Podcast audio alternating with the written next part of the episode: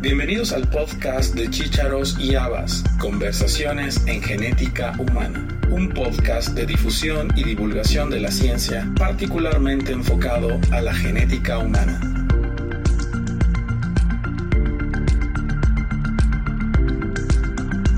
María Eugenia Dotto es Clinical Product Manager de FDNA en Buenos Aires, Argentina y ha tenido participación directa en programas de apoyo a pacientes en diferentes industrias farmacéuticas. FDNA es una empresa médica que utiliza inteligencia artificial para detectar patrones fisiológicos que pueden incrementar la sospecha de una patología genética determinada. En conjunto con una amplia red de médicos, laboratorios e investigadores en todo el mundo, han creado una de las bases de datos genómicas más completas y de más rápido crecimiento que está cambiando el papel de la medicina de precisión al detectar enfermedades raras de manera temprana con la ayuda de la inteligencia artificial. En esta ocasión, en el marco del 51 Congreso Nacional de la Sociedad Argentina de Genética, tuvimos la oportunidad de charlar con María Eugenia y conocer de los últimos avances en la aplicación Face to Gene. Hoy es miércoles 4 de octubre del año 2023. Estamos en Río Cuarto, Córdoba. Río Cuarto, Córdoba, Argentina. Estamos dentro del marco del 41 Congreso Nacional de Genética organizado por la Sociedad Argentina de Genética y tengo el gusto de platicar hoy con María Eugenia Dotto por parte de Face to Gene para platicar sobre inteligencia artificial aplicado a nuevas tecnologías enfocadas a la genética. Hola María Eugenia, ¿cómo estás? Muchas gracias, Hola Elías, ¿cómo estás? Qué gusto tenerte en el programa. Muchísimas gracias.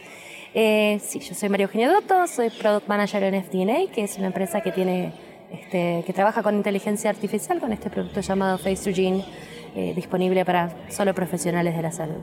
Muy bien, vamos a empezar el tema, bueno, ya habíamos platicado anteriormente con, con Nicole Flesher sobre lo que es Face to Gene y probablemente la audiencia lo pueda escuchar el podcast en nuestros números anteriores, pero me gustaría que empecemos hablando sobre inteligencia artificial y luego irnos a la aplicación. ¿Qué es la inteligencia artificial? Bien, nosotros trabajamos con lo que se llama Deep Learning, que básicamente es una, es una inteligencia que se alimenta de la información y va aprendiendo a medida, a medida que recibe información nueva. La forma en que funciona nuestro, nuestra tecnología es a través del reconocimiento facial. Es una tecnología que existía previamente, de hecho es la que utilizaban eh, algunas empresas conocidas como Facebook. Son del mismo creador y eh, se empezaron a aplicar justamente en la medicina. Y lo que hace es, se alimenta a través de una base de datos de, para determinados síndromes, donde se crea lo que sería una composite foto de las características faciales de las morfologías que se presentan en algunos síndromes. Y a través de esta aplicación lo que hace es comparar esa base de datos junto con la foto que nosotros incluimos y nos trae una lista de probabilidades. Eh, nuestro, uno de nuestros algoritmos, que es el que explicó Nicole, probablemente en la última vez que hablaron, que se llama Deep lo que hace es analizar puntos en la foto analizar eh, distancias entre esos puntos y como resultado nos trae unos vectores. Y esos vectores son los que va a luego comparar con la base de datos que tiene. E, e irá aprendiendo a medida que recibimos eh, nueva información. Tenemos otros, eh, otro tipo de algoritmos con los que trabajamos. se ha agregado hace un poco más de un año un algoritmo llamado Gestalt Matcher, que lo que hace es utilizar la data que ya existe en la aplicación de usuarios y compararla con nuestra data. Y va aprendiendo, por supuesto, de, la data que se va ingresando, comparan la, foto que nosotros subimos en la aplicación y luego nos trae de vuelta una lista de posibilidades. Esto siempre lo que nos trae es posibilidades, no es una herramienta diagnóstica. Y lo que nos dice es, bueno, estas son la cantidad de pacientes que tienen un diagnóstico similares en estos vectores de, su, de la foto que ustedes están ingresando. Nos muestra los tipos de diagnóstico, no nos muestra por supuesto la foto porque somos HIPAA y GDPR compliance, y nos da también una lista de casos que no tienen asignado, pero que el análisis de esos vectores es similar al nuestro y nos da las posibles, eh, de imposible información fenotípica que puedan tener esos pacientes. Contesta tal vez esa pregunta. Sí. Hablaste de, de Deep, Gestalt, Deep Gestalt sí, que es y Deep Learning. sí. Deep Learning y este Match Gestalt. Yes. Oh. Y aparte hablaste de algunas condiciones eh, éticas para el uso de la información. Exactamente. ¿Los dos, ¿Los dos algoritmos aprenden solos? Aprenden solos. Sí, a medida que, que va ingresando la data, los algoritmos van aprendiendo y nos dan una mejor performance. De hecho, estamos trabajando en algunos proyectos para poder traer más data para que el algoritmo aprenda. Mientras, por ejemplo, tengamos pacientes diagnosticados más temprano, el algoritmo va a saber reconocer algunos síndromes más temprano. Eh, y también trabajamos en la diversidad de la data para poder traer eh, data de distintas etnias, de distintas regiones, para que justamente este algoritmo aprenda y no solo reconozca una etnia específica, sino que pueda incorporar nueva data. Estas son dos cosas importantes. Eh, ¿Ha habido algo que les haya sorprendido que el algoritmo haya aprendido solo? Es una buena pregunta. Es una pregunta que tal vez Nicole podría contestarte, que tiene más experiencia Ok. y porque ha aprendido, ha empezado desde el día uno y ha visto el avance de este Ajá. algoritmo. Yo tal vez eh, cuando ingresé hace dos años y medio en FTNA eh, ya teníamos una base de datos bastante más amplia, pero sí hemos trabajado con algunas fundaciones en reconocer síndromes que no reconocíamos y a través de incorporar esta data el algoritmo supo reconocer. Ujú. Eh, Eso lo pregunto porque probablemente en el inconsciente colectivo tengamos la idea de que un sistema que aprende solo se va a convertir en algo peligroso y en realidad no lo es. No lo es. tenemos que alimentarlo de la data, por Ajá. supuesto, para que pueda hacerlo. Y también tenemos un equipo detrás que trabaja en la precisión del algoritmo, de que funcione todo correctamente. Por supuesto, no, no es este imaginario que uno piensa. La otra pregunta era en función de la, del manejo bioético de la información que tienen. Eh, háblanos un poquito de estos, de estos este, códigos. Bien, nosotros no tenemos acceso a ninguna data eh, que sea protegida de los médicos. O sea, cada usuario tiene acceso a su propia data que es almacenada, eh, a la cual solo tenemos acceso a la traducción de los vectores, o sea, lo que utiliza la inteligencia artificial. No podemos ver datos de pacientes, fotos de pacientes, todo ese tipo de información está protegida. Nosotros tenemos que seguir reglamentaciones de Europa eh, y Estados Unidos que son altísimas, y nosotros solo nos alimentamos de la traducción, o sea, básicamente de lo que hace el algoritmo. Eh, cada usuario tiene su, su contraseña que tiene unos niveles de seguridad que son específicos para mantener el cuidado de la cuenta y todos los usuarios también tienen la posibilidad de solicitar que se elimine toda su información cuando lo requieran. Por lo cual es una eh, aplicación protegida, la data de los pacientes están protegidas, nosotros tenemos que proteger la información eh, sensible de salud, así que es algo a lo cual no tenemos acceso. Es una aplicación bastante segura Exactamente. para el paciente y para el médico. Exactamente, así es. Y en relación al, al segundo proyecto que es el Gestalt Matcher, Sí.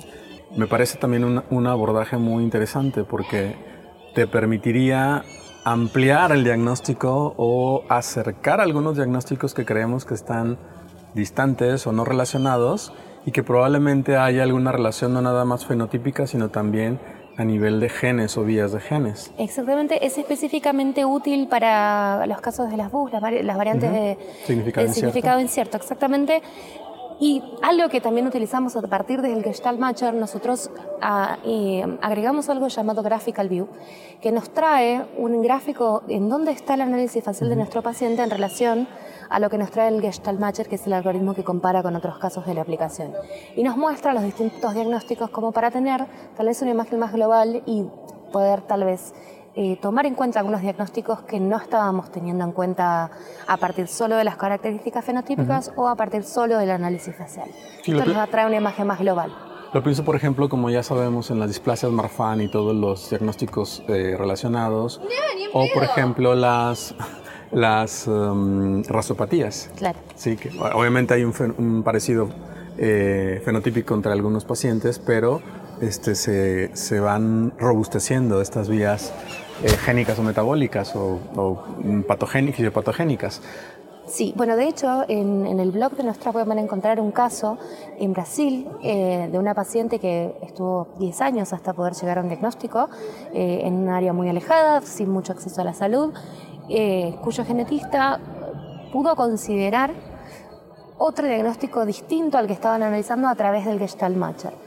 Eh, sobre la foto en FaceToGene, por supuesto, y se encontró con que las sugerencias recibidas en, el Gestalt Matcher eran distintas al Deep Gestalt y finalmente dio con un diagnóstico que básicamente tenían cinco de sus hijos, lo cual es un caso muy raro y tenemos toda la información ahí disponible porque han dado una entrevista muy interesante de cómo esto, este nuevo algoritmo tal vez puede cambiar la perspectiva a la hora del diagnóstico. Muy bien. Em, también mencionaste, cuando hablaste también de, de estos números de pacientes y sobre todo en un mundo globalizado, eh, creo que es muy importante considerar la etnicidad de los grupos y sobre todo hablando de Latinoamérica. Y creo que también es una buena oportunidad para usar esta herramienta para enriquecer uno mismo el espectro fenotípico de pacientes, incluso ya diagnosticados, para que el, el, algoritmo aprenda a reconocer pacientes en nuestras propias poblaciones. ¿Nos podrías ampliar un poquito más al respecto? Sí, de hecho con el doctor Videl Ávila eh, estamos trabajando en un proyecto donde nos estamos acercando a diferentes fundaciones de pacientes para determinados síndromes en los cuales todavía nos falta un poco más de diversidad de data eh, para poder llegar a pacientes que quieran aportar información, por supuesto protegida y a través de una cuenta de FaceToGene, eh, pacientes que ya tengan un diagnóstico asignado en el justamente en Latinoamérica para poder ampliar la data para esos síndromes y tener un poco más de diversidad. Por supuesto, en un principio, cuando comenzamos con la aplicación, se entrenó con determinada cantidad de datos. Hoy en día ha sido mucho más diverso y también el uso de la aplicación en determinadas áreas alimenta esto. Entonces también estamos trabajando en acercarnos a distintos hospitales de referencia, distintas instituciones, para poder trabajar justamente en enriquecer esa data. ¿Podemos saber más o menos cuántos pacientes han sido estudiados en la base de datos o por regiones? ¿Cómo, cómo estamos? No, tenemos ese dato lamentablemente. Eh, lo que sí podemos, hay una lista de cuáles son los síndromes que estamos detectando nosotros detectamos no solo a nivel eh, del análisis facial, sino de las características fenotípicas. Pero lo que no tenemos disponible en este momento, posiblemente se pueda hacer a futuro, es de dónde, dónde proviene de la data. Sí tenemos muchísimos casos en Latinoamérica, eso sí tenemos la información, lo que no podemos es indicar eh, cuáles son los, diagnósticos, pero eh, la población en Latinoamérica ha crecido muchísimo, la diversidad ha sido más o menos es un 30%. Eso es muy buena noticia. Por supuesto. Ahora, también mencionaste que es una lista acotada de diagnósticos, eso es entendible, pero si estamos hablando de un universo donde puede haber hasta 20.000 diferentes este, genes asociados a patología y que podrían explicarnos alguna, algún síndrome o algún cuadro clínico específico, em, dos preguntas. ¿Cómo se seleccionaron estos 300 y qué probabilidad hay de que se amplíe a nuevos diagnósticos? Eh, en realidad tiene que ver un poco con la disponibilidad de data. Eh, cada vez que, de hecho, hemos trabajado hace poquito con una fundación de la cual no, estamos, no, tenemos data para reconocer el síndrome y nos lo trajeron como propuesta y lo que intentamos es hacer pruebas a través de las fotos y ver si el algoritmo aprende con estas pruebas o no. Entonces estamos, por supuesto, eh, limitados en ese sentido, pero estamos constantemente trabajando en ampliar esta lista. Eh, de hecho, estamos trabajando con algunos síndromes nuevos que se están descubriendo eh, con algunos hospitales para poder ver si nosotros podemos llegar a, reconocerlos. Pero va a llevar un tiempo esto es. Y se ha considerado, estamos hablando en Face to Gene, obviamente rasgos faciales, pero algo más específico, por ejemplo, em, características de manos o pies o pabellones auriculares o alguna particularidad de otra parte del cuerpo? Sí, es a lo que lo tenemos en cuenta, en lo que hemos tratado de desarrollar, no estamos todavía ahí, eh, no hemos tenido éxito por ahora en, poder llegar a reconocer y que asocie con un síndrome, pero es algo que está en nuestras intenciones de poder implementar posiblemente en un futuro. Y en relación también a características faciales, algo que se ha desarrollado mucho en los últimos años es la fotografía 3D. Sí. Porque estamos hablando que una fotografía es una imagen bidimensional. Y en algunos síndromes, obviamente eh, con características faciales muy particulares, la foto 3D también mejora la identificación temprana de estos pacientes. Eh, ahora con la realidad virtual y con muchas capacidades que tienen los nuevos teléfonos llamados inteligentes, Creo que eso también podría ser una beta interesante, no sé si la han considerado. Por supuesto que sí. Eh, Por el momento, solo lo, lo que pudimos, pudimos implementar es la posibilidad de que se haga un video y que de ahí se extraiga una foto. Ok. Pero estamos lejos todavía. Es una idea muy interesante. O una reconstrucción 3D del mismo video. Claro. Bueno, eh, hoy en día existe el, el el, eh, facial capture, que básicamente hace eso. Pero lo que hace es encontrar la foto. Todavía estamos muy lejos de ese tipo de, de opción, pero es muy, muy interesante como propuesta. Muy bien, interesante. Y en relación al desarrollo de nuevos scores, ¿qué nos puedes decir? Bien, hemos implementado hace un poquito más de un año también un score. Eh, básicamente notamos que tenemos muchos usuarios que son pediatras y entendemos que en muchos países el acceso tal vez a un genetista es bastante limitado, los pacientes llegan primero en pediatría Ese es un problema muy común en Latinoamérica. Exactamente, así es. Entonces lo que hemos trabajado es en desarrollar un primer, lo que llamamos como, podría llamarse un biomarcador, donde el pediatra saque la foto y desarrollamos un eh, nuevo algoritmo que básicamente lo que indica es si, si reconoce algún tipo de dismorfología facial en la foto del paciente. Le va a dar lo que llamamos un D-score, donde al ser eh, un resultado alto, lo que podría indicar es que el paciente se pueda beneficiar eh, con una derivación a un genetista.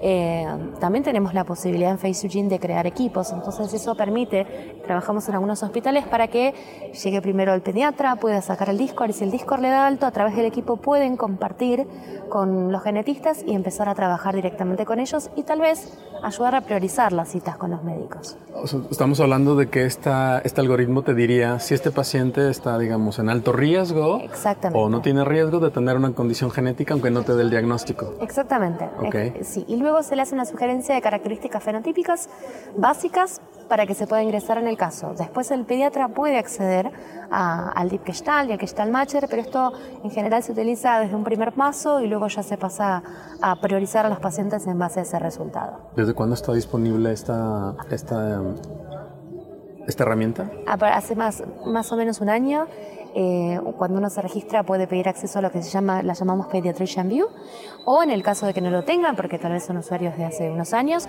lo pueden solicitar en el soporte y se les puede brindar el acceso. Muy interesante. Pues muchas gracias. No, ¿Algo favor. que quieras agregar en relación a Face2Gene? Eh, bueno, por supuesto que son todos bienvenidos a bajar la, la aplicación. Para nosotros eh, siempre el feedback de los médicos es súper importante para ir desarrollando herramientas nuevas que les sean útiles en la práctica diaria. Por supuesto no nos sirve tener algo que no puedan utilizar. Y sí los invito también a probar la versión web que tiene, por ejemplo, Gestalt Matcher Solo está disponible en la versión web por ahora, estaremos trabajando en llevarlo también a la versión mobile, pero tiene muchas más opciones y más, eh, más disponibilidad de información en la versión web, así que los invito a ingresar a través también del desktop. Muy bien. Para concluir la entrevista, me gustaría que nos platiques un poquito de ti, María Eugenia. Bueno, eh, yo trabajo, vengo de la industria farmacéutica en realidad, estuve 10 años en lo que se llama programa de pacientes. Para quienes no conocen a María Eugenia, María Eugenia es argentina. Soy de Argentina, Buenos Aires. Eh, estoy en FTNA hace más o menos dos años y medio. Eh, llegué un poco de casualidad y allí la conocí a Nicole, pero siempre mi vida estuvo un poco dedicada a mejorar la calidad de vida de los pacientes. Eh, soy estudiante de medicina que no ha finalizado y siempre mi, básicamente mi objetivo es esto, es poder llevar a, a los pacientes a que lleguen antes a su diagnóstico y que puedan llegar a una mejor calidad de vida, así que esto para mí es una pasión. Interesante. Y bueno, la entre- las entrevistas siempre las termino con una pregunta, Muy que te la voy a hacer también. ¿Qué recomendación le darías a una persona que está interesada en estudiar genética? Muy bien. Que siga sus instintos, que lleve mucha dedicación. Es un campo que es fascinante y que puede cambiarle la vida a mucha gente. Eh, entiendo que también lleva mucho esfuerzo, pero yo creo que por lo que veo y por lo que hablo con los médicos vale muchísimo la pena. Y es muy enriquecedor y constantemente, por lo que veo, están aprendiendo. Así que paciencia y perseverancia. Muchísimas gracias, María Eugenia. Gracias a ti, Elias. Muchas gracias por tu tiempo. Gracias por, por coincidir, por estar aquí en este evento Ha sido en placer. Río Cuarto, Córdoba, Argentina, dentro del 51 Congreso Argentino de Genética. Es una situación interesante porque acá en Argentina es una sola sociedad que reúne genética humana, genética de bacterias, de virus, genética animal, genética vegetal y hay pláticas y charlas muy interesantes donde uno puede ampliar su visión no nada más de la, de la genética aplicada a la medicina o al humano, sino en todos los campos de la ciencia, que eso también es un punto de vista holístico y enriquece nuestra, nuestro conocimiento de una manera muy interesante. Muchísimas gracias. A